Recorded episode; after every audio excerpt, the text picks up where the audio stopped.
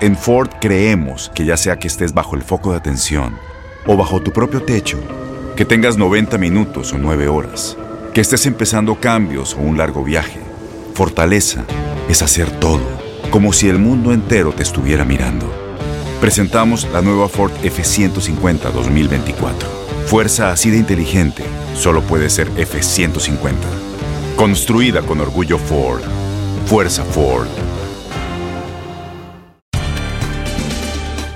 Al podcast de Buenos Días América, la revista radial más completa para los hispanos. Política, salud, economía, tendencia y deporte son algunos de nuestros temas. Bienvenidos.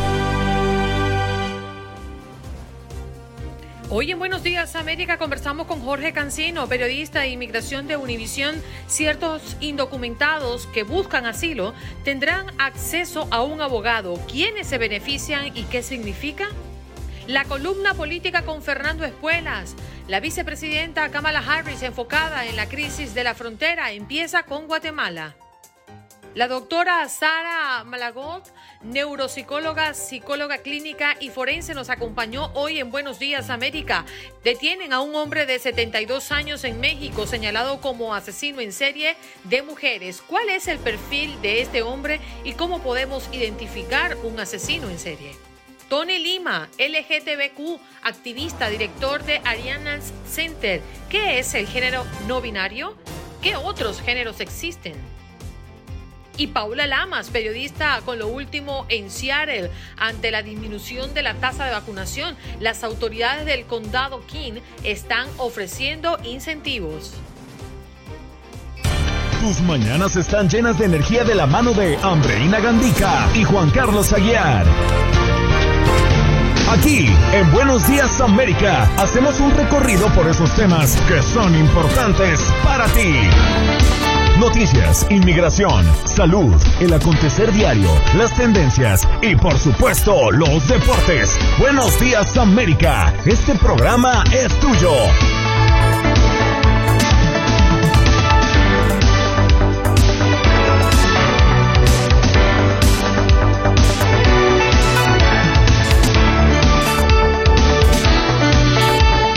Hola, hola, hola, muy buenos días América, son las 8 y minutos, 8 y 0 minutos de la mañana en la costa este de los Estados Unidos, 5 0 minutos en la costa oeste de los Estados Unidos, 7 0 minutos en el centro de esta gran nación estadounidense. Hoy lunes 24 de mayo, un placer incorporarme a esta hora con ustedes aquí en su show matutino de TUDN Radio de la cadena Univisión.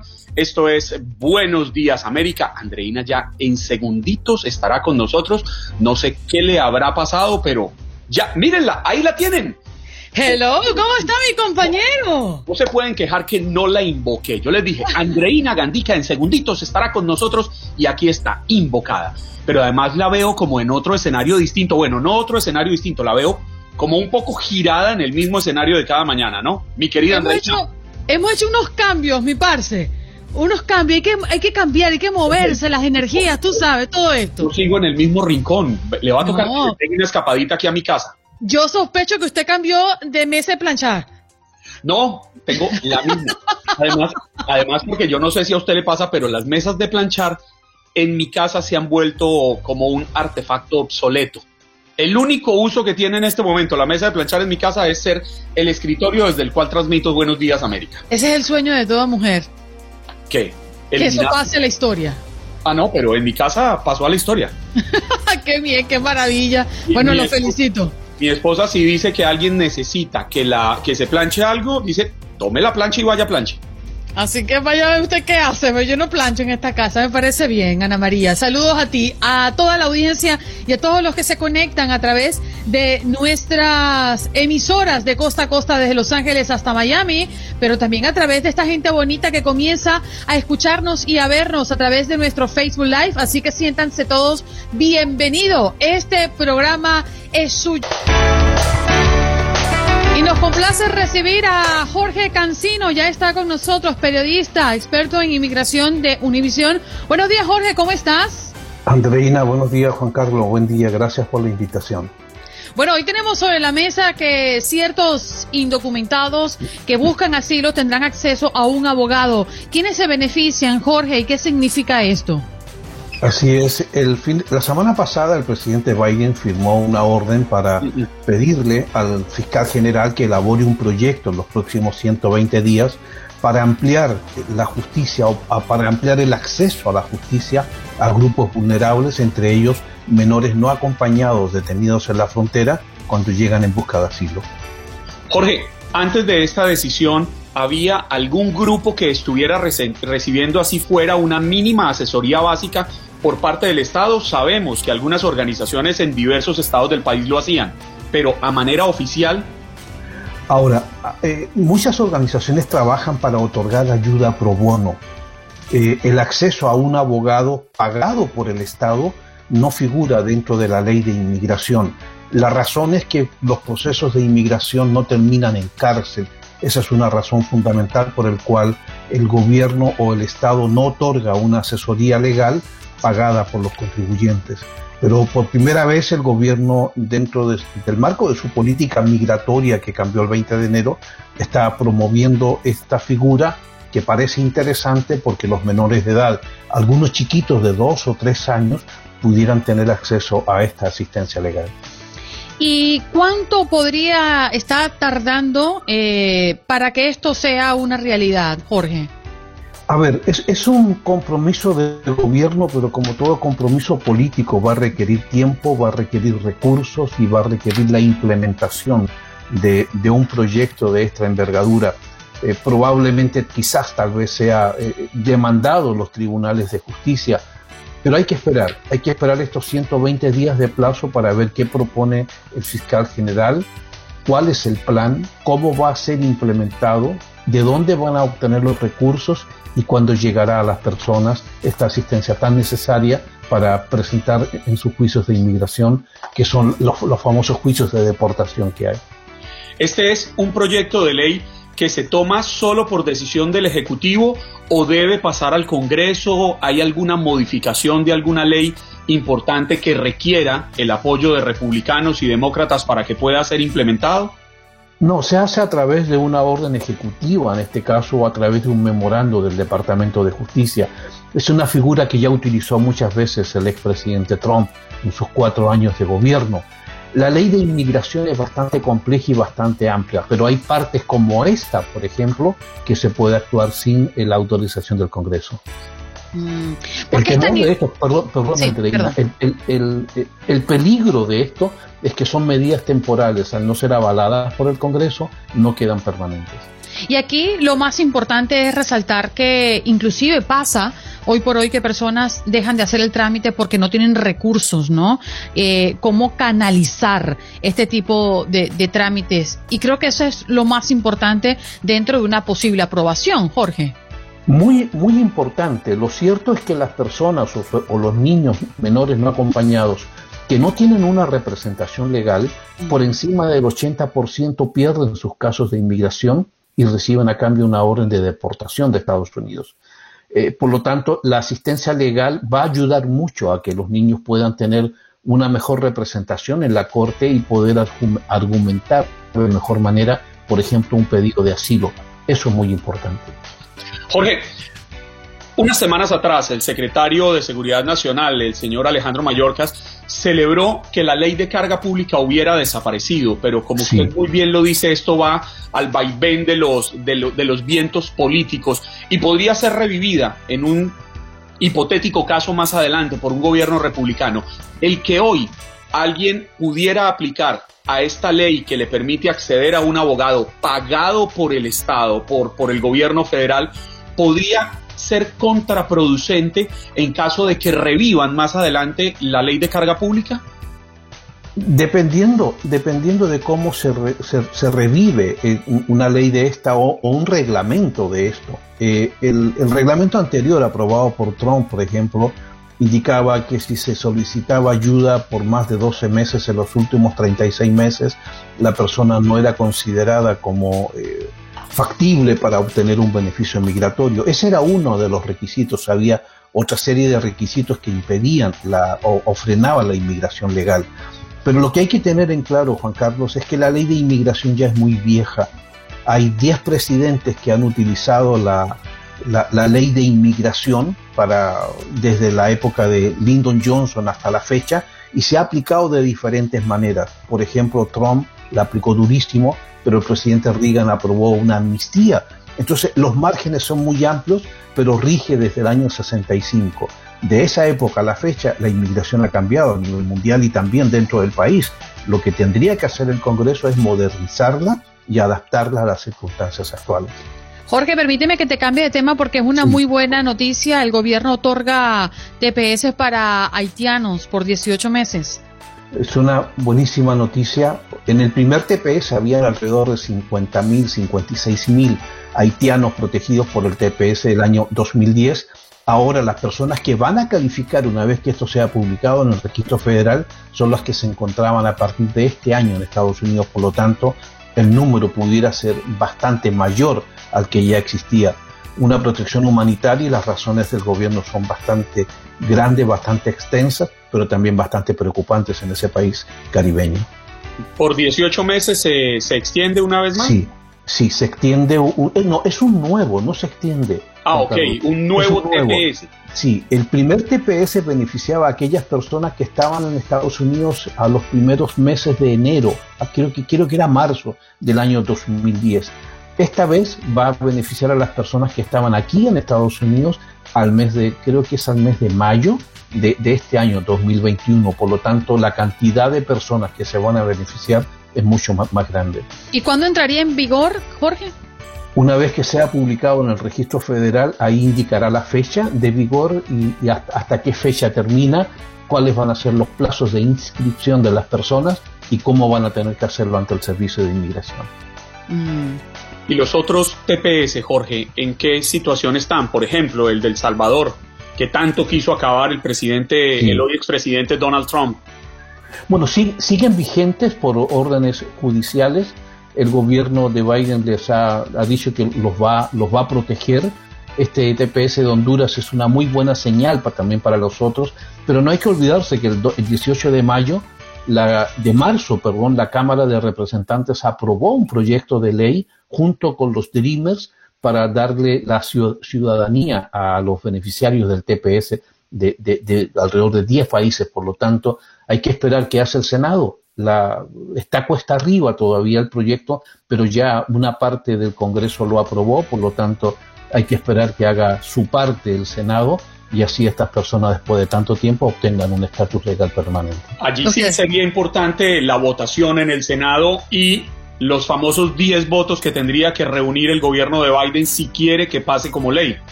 Eh, están hablando de esa probabilidad, existe una segunda, un plan B, que es regresar eh, ambos proyectos de ley a la Cámara de Representantes para incluirlo dentro de un paquete de reconciliación.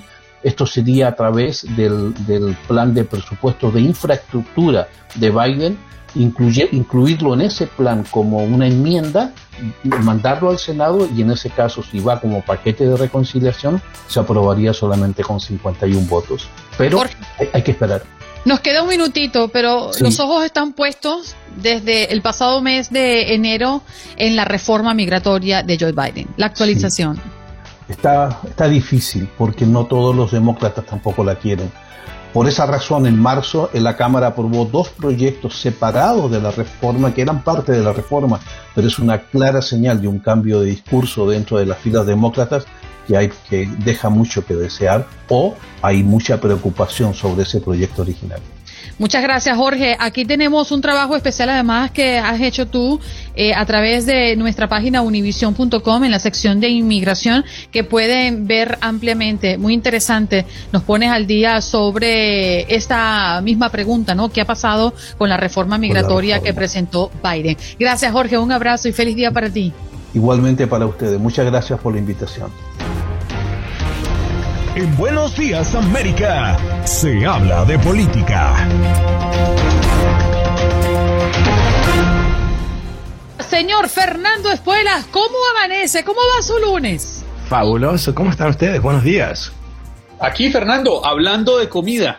Me, encanta. yo siempre me sintonizo un poco antes para escuchar lo que va a ser el segmento de gastronomía secreto, no sé. Está como muy temprano para estar uno hablando de una chaufa peruana. Wow. No, y peor, más temprano, hablando de pisco sour. Eh, sí, eso sí, sería un poco pesado hasta ahora. Bueno, Fernando, lo que ha sido, pues, hace un par de semanas, hasta la semana pasada, habíamos hablado, y, y Kamala Harris, ¿no? Con, mm. con todo el tema de la frontera y la asignación que le había dado el presidente Joe Biden. Ahora está enfocada justamente en la crisis de la frontera y empieza con Guatemala. Reaparece Kamala Harris. Así es. Bueno, yo creo que ha habido un, proceso, por lo que entiendo, de aprendizaje eh, sobre lo que es lo que está ocurriendo, cuáles son los factores que se pueden controlar. Recordemos que eh, el gran problema de la migración a Estados Unidos eh, en la frontera principalmente tiene que ver con la crisis perpetua de los países centroamericanos, ah, donde Estados Unidos ha fracasado, creo que se puede decir, a través de varias administraciones en tratar de lidiar con los problemas fundamentales que lleva la gente a querer escaparse, sí o sí, ¿no? Y cuando vemos, por ejemplo, la terrible situación de estos niños que vienen solos, uno tiene que pensar un poco cuál es la situación tan, tan terrible de estas familias que inclusive mandar a un hijo a otro país solo es la mejor opción. Pero lo que pareciera es estarse quedando sin, sin aliados Estados Unidos en este llamado Triángulo del Norte entre otras porque eh, Juan Orlando Hernández, si no me falla la memoria, apelando a la memoria el, presidente de Honduras, y Nayib Bukele, el presidente salvadoreño, pues están cuestionados por el mismo gobierno estadounidense. El uno por las graves implicaciones que parece tener en unas investigaciones que están realizando las autoridades estadounidenses por temas vinculados con el narcotráfico. Su hermano ya fue condenado en Estados Unidos. Y Nayib Bukele porque el gobierno ya tiene serias denuncias de violaciones a, un Estado democrático que estarían pareciendo llevar a El Salvador a un Estado totalitarista. Vemos ya unos visos eh, totalmente antidemocráticos, lo que deja sin margen de juego a la vicepresidenta Kamala Harris en esta zona especialmente. Eso sin entrar a meternos con la política mexicana que tampoco parecería estar en el mejor momento o en el mejor punto de las relaciones binacionales. Sin, sin duda, o sea, esto no es exactamente una misión posible necesariamente, sino que tiene matices, ¿no? De algo ser que, bueno, no, no lo han resuelto por décadas, no se va a resolver de un día para el otro y ella no tiene poderes mágicos. Pero lo que sí tiene es el respaldo del presidente Biden, eh, le han adjudicado a ella gente y dinero para tratar de resolver estas cosas. Y yo creo que esta es una de esas situaciones donde, por ejemplo, en Guatemala, el gobierno de Guatemala está muy abierto a buscar algún tipo de solución, dicho de otra manera, quieren asistencia para tratar de resolver su problema.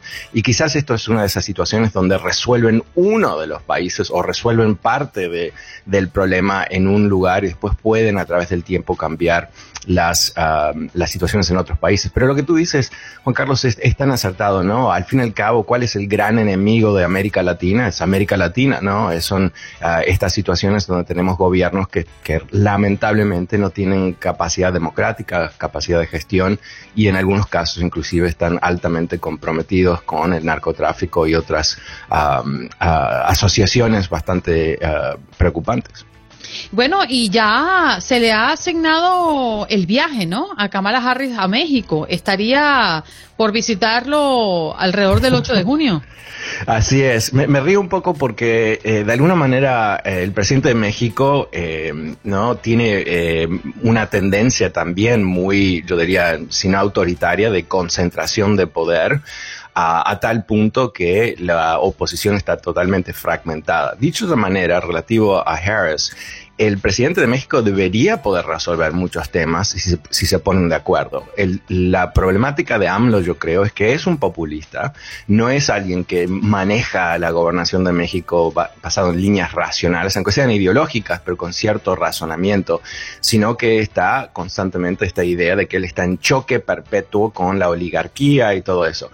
Algo que, para resumir, creo que le da a Estados Unidos cierta oportunidad, porque si pueden encontrar el mecanismo para que AMLO sea el héroe de la película, eso quizás va a resolver parte del problema, ¿no? Porque México, al fin y al cabo, puede decidir quién migra desde Centroamérica. Tiene control si quiere ejercer ese control. Ejercer ese control, por supuesto, tiene costos, pero ah, vamos a ver.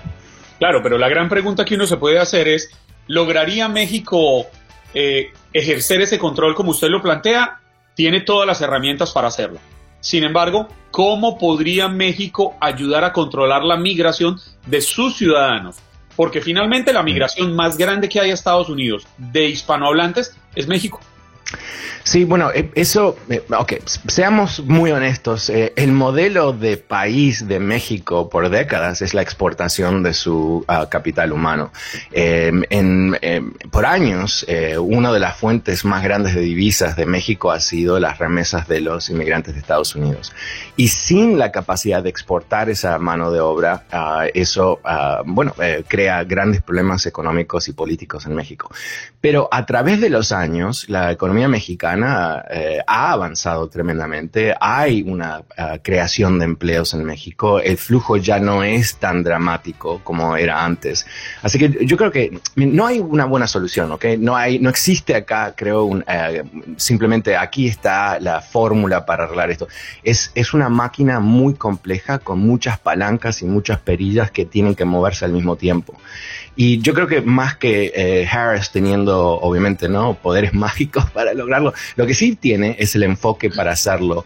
Y yo creo que aquí, al nivel ahora más amplio políticamente, si ella va a ser la, sucesora Biden en, en, tres años o en siete años, ella va a tener que tener éxito en este tema, porque es el punto de debilidad más grande políticamente de los demócratas. Los republicanos han sido muy exitosos en posicionar los demócratas como que eh, están dispuestos a tener este descontrol en la frontera, algo que no es verdad, pero al fin y al cabo eh, eh, a veces la política es así. Y yo creo que los demócratas tienen que encontrar esa solución. Fernando, ¿y tú crees que el mandatario mexicano insista en su idea de sembrando vidas? ¿Como parte de la solución? No, conozco Sembrando Vidas, ¿qué es Sembrando Vidas? Él tiene, él tiene muchos programas así bastante poéticos, ¿no? Ajá, sí, él hablaba de, la siembra de árboles para ah, evitar la vida. ¿Te acuerdas de eso? Sí, sí, sí, ahora sí, me olvidé cómo se llamaba. Sí, no, eso ha sido eh, un tremendo desastre porque creando esos incentivos para plantar esos árboles, creó el incentivo de destruir la selva. Ah, esto es, eh, es muy soviético, ¿no? Que desde la Ciudad de México como de Moscú deciden ahora vamos a fabricar 30.000 tractores, ¿no? Y como que no tienen ruedas para 30.000 tractores, pero igual lo van a hacer. ese tipo de mentalidad muy arcaica, que lamentablemente suena muy bien en un slogan, suena muy bien en la conferencia de prensa matutina del presidente todos los días, ah, pero cuando se aplica se convierte en un, en un desastre. Em, e, este fin de semana estuve escuchando un, un, podcast sobre eh, Mao Zedong y los últimos, ah, las últimas dos décadas de su mandato y cómo cuántas vidas destruyó ¿no? Eh, porque se le ocurría algo, una ocurrencia y tenía el poder para lograrlo ah, y, quién pagaba el plato a la gente. Yo creo que eso es algo muy semejante en cualquier ah, sistema autoritario o semi-autoritario. Ahora, la, la, pregunta que uno se hace frente a la visita de Kamala Harris a Guatemala y la posible reunión con Andrés Manuel López Obrador es qué hacer para tener la región como un todo. Porque yo recuerdo que semanas atrás hablábamos de cómo Estados Unidos buscaba implementar políticas que de alrededor de 4 mil millones de dólares, inversiones en este llamado Triángulo Norte para generar posibilidades de trabajo, generar opciones para la gente para que no tuvieran que venirse a Estados Unidos. Y es una forma interesante de detener la, inmigración hacia, hacia acá, hacia el norte. Sin embargo, para esto se necesita ir de la mano con los gobiernos. Pero ni Bukele está de la mano con el gobierno estadounidense, ni Hernández está de la mano. Se lo digo porque cuando se implementó el famoso Plan Colombia en, esta, en, Colombia, valga la redundancia, entre 1998 y el año 2002, que funcionó mucho para combatir el narcotráfico en, mi país, en Colombia, pues iban de la mano el gobierno de Estados Unidos y el gobierno colombiano en aquel entonces, Andrés Pastrana. Pero ¿cómo implementarlo? en dos países con los que las relaciones están bastante frías. Sí, yo, creo que, bueno, eh, dos partes, ¿no? Una es que Estados Unidos no va a forzar a ninguno de estos países a actuar inclusive en su, a su propio beneficio, ¿no? Eh, entonces eh, hay un límite del poder de Estados Unidos en el siglo XXI, ¿no? No es el año 23 y van a invadir Nicaragua, ¿no? No va a ocurrir así. Pero lo que sí yo creo es que eh, dinero es bastante atractivo, ¿no? Y si te están ofreciendo uh, recursos significativos, yo creo que a cierto punto una combinación entre la presión directa diplomática más la presión mediática, uh, porque al fin y al cabo la gente del Salvador quiere soluciones. Y si Estados Unidos está ofreciendo soluciones y el gobierno no las quiere, bueno, puede ser que, que no avance, ¿no? Obviamente, simplemente enfoquémonos un segundito en Nicaragua, que es un, un desastre total, pero el gobierno tiene, tiene tanto poder ahí que como que el, el, pueblo no tiene la posibilidad de cambiar ese rumbo. Yo creo que aquí hay que eh, tomarlo paso por paso, ¿no? Esto es un problema que se creó eh, literalmente a través de décadas. Eh, la ruina de estos países tiene que ver muchísimo con Estados Unidos en el sentido que el consumo de, de las drogas obviamente ocurre en Estados Unidos. Eso genera estos disturbios. Cuando le sumas malas políticas de Estados Unidos, ¿no? De ayudar a uno, no al otro y meterse donde de, quizás no debería meterse, eh, explica por qué tenemos esta situación. La solución es mucho menos obvia. Uh, pero quizás empieza por ahí, por Guatemala. Quizás empieza con un gobierno que decide, ok, implementemos un programa de mil millones de dólares, que es una fortuna para Nicaragua, ¿verdad? Perdón, para Guatemala. Um, y eso puede transformar uh, suficientes vidas como para mostrar que es el, el camino, quizás. Fernando, muchísimas gracias por estar con nosotros como todos los lunes. Ojalá que se encuentre una solución para tranquilidad, ¿no? De nuestra gente que al final ha vivido una constante zozobra eh, con esta problemática histórica en Estados Unidos. Así es. Muchísimas gracias. Que tengan un, un magnífico día. Un abrazo. Chao. Igual para ti. Feliz inicio de semana. Tienes mucho en tus manos. Pero con solo mover un dedo puedes dar marcha atrás con Pro Trailer Backup Assist disponible. Presentamos la nueva Ford F150 2024 ya sea que estés trabajando al máximo o divirtiéndote al máximo. Esta camioneta te respalda porque está hecha para ser una parte indispensable de tu equipo. Fuerza así de inteligente solo puede ser F-150. Construida con orgullo Ford. Fuerza Ford. De inmediato con nuestra próxima invitada, pues tenemos un gran tema sobre la mesa y es que me imagino usted ha escuchado, si ha estado en sintonía de Buenos Días América, de este hombre de 72 años en México señalado como asesino en serie eh, y de mujeres específicamente. Hoy queremos preguntarle a la doctora Sara Malacort, eh, neuropsicóloga, psicóloga clínica y forense, ¿cuál es eh, doctora, el perfil de este hombre y cómo podemos identificar a un asesino en serie. Muy buenos días. Buenos días eh, para todos ustedes, gracias por esta invitación. Eh, es un honor poder participar y aclarar un poco lo que está pasando. Eh, muy lamentable el, el, caso de este hombre de 72 años, eh, que evidentemente he leído todo lo que pude eh, que aparece sobre él.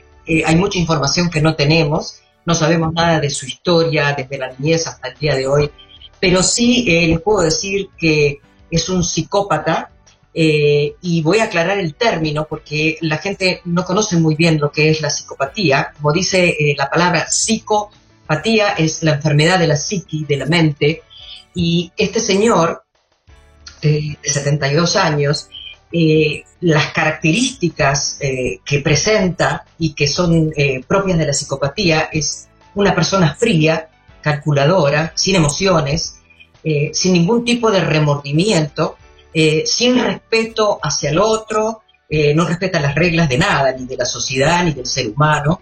Lo único que le importa es satisfacer sus propios deseos y absolutamente sin ningún tipo de miramiento hacia la vida humana. Entonces es muy difícil de detectar este tipo de personalidad porque eh, a simple vista no es detectable. No es una persona que anda por ahí mostrando yo soy psicópata o a mí no me importa nada eh, los otros seres humanos, sino que es todo lo contrario. Eh, suelen aparecer como muy charming, como muy seductores, buenas personas. de hecho, a esta persona los vecinos lo han catalogado como el pobre viejito que todo el mundo quería ayudar, que le invitaban a las casas, que lo hacían parte de la familia Y, es por eso que cuando ocurre una, atrocidad como la que ocurrió, la gente se queda con la boca abierta diciendo, pero ¿cómo? ¿Cómo este, no parecía? Y, es justamente eh, parte del cuadro eh, psicopático. Eh, sí. Perdóneme, la interrumpo, pero yo a mí siempre me han llamado mucho la atención estos temas y siempre he querido entender. Un psicópata se desconecta de la realidad y para esta persona que tiene este problema, esta enfermedad, los valores son totalmente distintos a los de una persona como usted, como Andreina, como yo. Ellos no entienden la diferencia entre lo que está bien y lo que está mal, o sí la entienden. Bueno, justamente eh, tú estás trayendo a la mesa una problemática que va más allá de eh, lo que todo el mundo quiere saber, que es un tema legal. Porque a pesar de que una persona que está fuera de la realidad y un psicópata, la reacción general del, del mundo es lo queremos matar, es un sinvergüenza, es un malnacido, etcétera, etcétera, para la ley hay una discriminación justamente entre aquella persona que responde a la realidad, que sabe lo que está haciendo, que sabe las consecuencias de sus actos, y otra, y otra persona que no lo sabe, que está actuando porque está realmente enfermo mental. El primero, el que sí sabe, es un psicópata. Él sí sabe lo que está haciendo. El otro, el que no sabe, el que está apartado de la realidad, ese es un psicótico. ¿Ok? Y a la hora de que la ley juzgue, el que sabía lo que estaba haciendo va a ser imputable y el que no sabía no va a ser imputable. Es decir, va a ser imputable de todas maneras, pero va a ser juzgado de una diferente manera, porque en vez de ir a la cárcel probablemente vaya a un centro psiquiátrico que también es eh, una especie de cárcel, pero no, eh, del misma, no, no están juzgados de la misma manera. En el caso de este señor, no estaba apartado de la realidad, eh, de acuerdo a mi opinión, entra dentro de la patología que nosotros llamamos psicopática, era es un psicópata. ¿Por qué? Porque el psicótico es, digamos, mucho más fácil de detectar. la persona que está apartada de la realidad eh, presenta eh, eh, signos psicóticos positivos como ser delusions, o sea, delirios, alucinaciones. ¿Y esto qué quiere decir? Que son personas que de pronto van a justificar lo que ocurrió diciendo que ellos escuchan voces y las voces le dicen ve y haz tal cosa o tú sos un tonto si no vas a ir y vas a matar a tal persona o ven cosas que los demás no pueden ver. O sea, no hay negociación con un psicótico. El psicótico cree en un 100% en su propia realidad que está apartada de la realidad del mundo. Mientras que el psicópata ni tiene delirios, ni tiene alucinaciones, sabe perfectamente lo que está haciendo, lo que sí tiene es un desapego total de las emociones. No siente emociones como podemos sentir yo, tú y el resto del mundo, que de pronto hacemos algo mal sin querer, pero en algún momento nos damos cuenta y sentimos remordimiento, nos sentimos culpables, lloramos, pedimos disculpas. No, no, este tipo de persona no. Este tipo de persona, por lo que yo estuve leyendo, en ningún momento ha tenido ningún elemento psicótico. Y es más, eh, hasta, hasta lo siento como un trofeo lo que hizo. Y cuando le preguntaron, dijo, bueno, ¿para qué ya voy a ocultar? Si lo que fue, fue, lo que hice, lo hice. Eh, y entonces él dice lo que hizo, este, sin ningún tipo, o sea, como quien está diciendo, bueno, ahora es de día, después me voy a ir a acostar, con el mismo tono emocional, porque no hay emoción. Doctora, ¿cómo podríamos nosotros identificar a un psicópata o a un psicótico? ¿Es difícil? Bueno, no es fácil. No es fácil. Eh, es más fácil, como dije antes, una persona psicótica. En la jerga, digamos, la gente al psicótico le dice el loco, está loco. Eh, hay distintos niveles de locura. Eh, hay veces que mismo en la, práctica clínica es difícil detectarlo, porque hasta que uno no encuentra algún punto que dice, no, esto no puede ser real, es difícil, pero es mucho más fácil una persona psicótica diagnosticarla, porque obviamente presenta estos elementos que dije anteriormente, delirios, dice cosas que no, no, no, son posibles, son incoherentes, eh, eh, tiene eh, pensamientos de grandeza que no corresponden a su diario vivir, en fin, hay muchas maneras de detectar. En cambio, el psicópata, como es tan frío, tan calculador, y sabe exactamente lo que quiere y a dónde va, él sabe cómo engañar a la gente y sabe y es consciente de lo que está haciendo. Entonces, por eso eh, aparecen como muy, eh, digamos, ellos conocen las emociones de los otros y son capaces hasta de imitar ciertas emociones para ser acogido, para ser aceptado, para que la gente los invite y sean parte de, su entorno, pero después, cuando se encuentran a solas, dan rienda suelda a quien ellos realmente son. Mm. Sabe que yo crecí escuchando una frase que era muy famosa en Colombia, que decía, educad, educad al niño y no tendréis que castigar al hombre. Y se la planteo porque quisiera entender, hablando desde el psicótico, ya usted nos plantea que él es un hombre o una mujer enferma, pero el psicópata no. Y es lo que quisiera preguntarle, ¿el psicópata nace o se hace? ¿Se forma con los años? Ok, si tú lees el manual estadístico de psiquiatría, eh, el último, la última edición que es la quinta, no aparece eh, un diagnóstico en sí de psicópata. Lo que aparece es un diagnóstico de trastorno de personalidad antisocial. Eh, que no es lo mismo que decir, ah, esta persona es un antisocial, no le gusta estar con otros. No, no, no. El trastorno de personalidad antisocial está en un eje que se llama trastorno de la personalidad, que es un eje 2. En el eje 1 es donde aparecen los grandes trastornos mentales. No está puesto dentro de los grandes trastornos mentales, pero está puesto en un trastorno de personalidad. Eh, los trastornos de personalidad lamentablemente no tienen cura, porque un trastorno que se diagnostica en el eje 1 del DSM eh, se puede tratar con medicación, por ejemplo, una esquizofrenia, se puede tratar con antipsicóticos, eh, un trastorno bipolar, por ejemplo, eh, se puede tratar con estabilizadores del estado de ánimo, pero un trastorno de personalidad queda asentado ya a los 18 años y no se puede. Igual se puede aliviar un poco haciendo terapia, pero no tiene reverse, es, es, rígido. Eh, y tú me preguntas si se nace. Eh, hay carga hereditaria, como todas las enfermedades, patologías, desórdenes que uno ya trae al nacer, y hay otro porcentaje de que se va elaborando. O sea, para que una persona llegue a una determinada personalidad, porque ya a los 18, entre los 18 y 21 años, una persona ya tiene su personalidad establecida, tienen que haber pasado cosas traumáticas, cosas eh, de vida, cosas que lo han marcado a esa persona. Entonces, en como todo, hay un cierto porcentaje genético y hay otro gran porcentaje que se va formando en los primeros años de vida.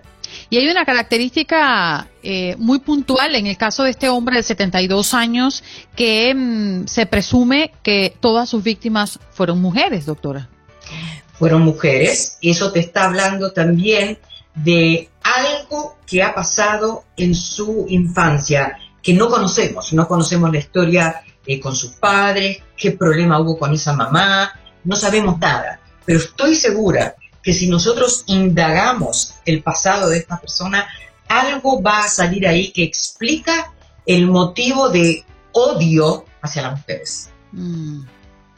E, es interesante porque es lo que usted comenta, doctora, no tenemos toda la historia de este hombre, lo que conocemos es lo que se presume y además por lo que se está eh, acusando. Y, y, hablan de que hay una posibilidad de que sus víctimas lleguen hasta 30. Eh, el número de, mujeres. Aún obviamente siguen las investigaciones y no sabemos si saldrán otros casos a relucir durante todo este proceso. Muchísimas gracias, doctora. ¿Dónde podemos conseguirla? Bueno, yo estoy en Nueva York, yo vivo aquí, tengo mi clínica en Rockville Center, pero les puedo pasar mi número de teléfono, que es el 646 335 2505, siempre a las órdenes para poder esclarecer estas cosas que ponen tan mal a la humanidad, que los hace sentir este, eh, desamparados porque uno le da realmente miedo. Pero si les quiero dejar algún tipo de consejo a la gente, porque estas cosas lamentablemente existen y van a seguir existiendo, es que, que se cuiden, ¿cómo se pueden cuidar? Eh, como dijiste tú anteriormente, eh, Andreina, es que hay que educar, hay que educar hay que decirle a nuestros niños, no hablemos con personas extrañas. Eh, Doctora, manténgase allí, un minutito. En Buenos Días América, tu opinión importa. Llámanos, llámanos, llámanos. Teléfono en cabina 1833-867-2346. Llámanos 1833-867-2346. Llámanos. Las opiniones emitidas por los oyentes en este espacio son personales. Univisión, TUDN Radio y Buenos Días América no se hacen responsables por los comentarios emitidos por los oyentes. Sí, señor, y después de 15 días de pausa, al menos en Buenos Días América, ha regresado Paula Lamas, periodista con lo último en Seattle. ¿Cómo estás, Paula? Muy bien, ¡eh! Fanfarra y todo. Desconectada de aquí, del mundo y de todas partes, pero hemos vuelto a la rutina, hemos vuelto a la normalidad, felices, con más salud que nunca, que hemos sabido que por ahí es lo más... y repotenciada. Digamos que necesitamos otra semana más para descansar, pero eso es otro tema. pero eso es otro tema. Mira que estoy china todavía. Eh, venimos cargados de información y noticias porque, bueno, ahora eh, la moda para incentivar de alguna manera la inoculación en la población, porque se está viendo que la tasa de eh, vacunación está bajando aquí en el condado. de Es increíble. Y a pesar de que acá, por ejemplo, estamos a punto de llegar al 60% de vacunados, pero ojo, porque cuando desglosas los números te das cuenta que no están así, es porque están incluyendo a los adolescentes que han salido también en masa a vacunarse, pero las personas mayores simplemente, es decir, los adultos no están saliendo a vacunarse, apenas llega un 40%. Entonces, ahora las autoridades, sobre todo el condado King, están eh, pues preparándose, donde vive el 70% de la población en el estado, para sumarse a esta creatividad digámoslo de alguna manera, de ofrecer eh, pues eh, chances de ganadores en la lotería, están también ofreciendo incentivos eh, que sean deducibles de impuestos, tarjetas de Amazon, por ejemplo, tarjetas de regalo. pero lo que más llama la atención es que ya están casi, casi definidos que se van a ir por el Vax and Crash, que es el raspadito para nosotros pues cueste lo que cueste, quieren llegar al umbral del 70% de personas vacunadas completamente antes del 4 de julio, pero bueno, vamos a ver si lo logran. Los funcionarios están bastante preocupados. Ahora bien, justamente porque los adultos no se están yendo a vacunar, han tenido que cerrar uno de los centros de vacunación más grandes de acá, en West Seattle, y eh, anunciaron que para el 9 de junio ya ese va a estar completamente cerrado, entre otros que planean también estar cerrando. Sin embargo, van a seguir funcionando otros que eh, son también de alta capacidad o de alto alcance. Dado los cambios constantes que se están viendo eh, por parte también de las autoridades federales como los CDC, eh, pues ya la gente no sabe si usar máscara, si no usar la máscara, Aquí ya los lugares, cada uno empezó a dictaminar su propia ley. Hay un bar que a partir de este fin de semana le dijo a sus clientes, qué pena con usted, pero no me entra el que no esté vacunado. Punto y se acabó. Y me tienen que demostrar en la puerta que están vacunados con su tarjetita. Así que eh, las cosas se están poniendo así eh, como ley de nadie, digámoslo de alguna manera. Cada quien va a empezar a implementar su propio eh, dictamen de cómo va a permitir que las personas entren o no a un lugar. El principal funcionario de salud, entre tanto, del condado King, pues emitió eh, una declaración y dijo que, eh, pues por favor, por favor, por favor, todo el mundo siga usando la mascarilla en público, encerrado, en abierto, eh, que aunque esté o no vacunado, por favor, por favor, por favor, sigan usando la mascarilla. Así que así están las cosas ah, por aquí, por este lado del país. Óigame, Paula, lo estamos viendo mucho aquí en el sur de la Florida, personas que vienen de otros países. Tengo muchos amigos que han venido, vienen de turismo y resulta que aquí los están vacunando, pues ellos dicen, ok, si no estoy haciendo nada malo, vacúnenme. Pero usted que está tan lejos, allá en el otro extremo, en la puntica del noroeste de los Estados Unidos, también se alcanza a ver familiares o amigos de residentes de la zona que están allá, que viven fuera de Estados Unidos y aprovechan y se vacunan? ¿Cómo está la situación oh, los extranjeros? Bueno, acá no hay tanto turismo de vacunación como dicen, a pesar de que estamos muy cerca de lo que es eh, lo que es Pacífico y las islas, es decir, Hawái, eh, Asia, toda esa parte. Sin embargo, eh, no piden prueba de eh, residencia o de que vive acá en el, en el, en el estado. Eh, anteriormente sí, anteriormente sí pedían eso cuando tenías que ir a la página web y hacer todo un procedimiento para ver primero si eras elegible y después, pues bueno, buscar dónde pues, te conseguías la cita para la vacuna. Ahora no, ahora pues simplemente te presentas al lugar, te pinchan y se acabó no se ha promovido tanto el turismo de vacunación en esta parte del país, a pesar de que tenemos el, uno, el tercero o cuarto eh, aeropuerto más congestionado y pues se han abierto un montón las puertas a, lo que es eh, pues otros países y otros vuelos. No hemos visto ese tipo de incentivo, digámoslo así. Ya no sabía lo del aeropuerto y no, y no se me hubiera cruzado por la cabeza porque yo solo una vez he estado en Seattle y uno dice, wow, es que esto queda lejos. Eh, quiero que recuerdes que esta eh, le llaman la puerta del Pacífico. Entonces, esto es literalmente la puerta a Asia, a Medio Oriente.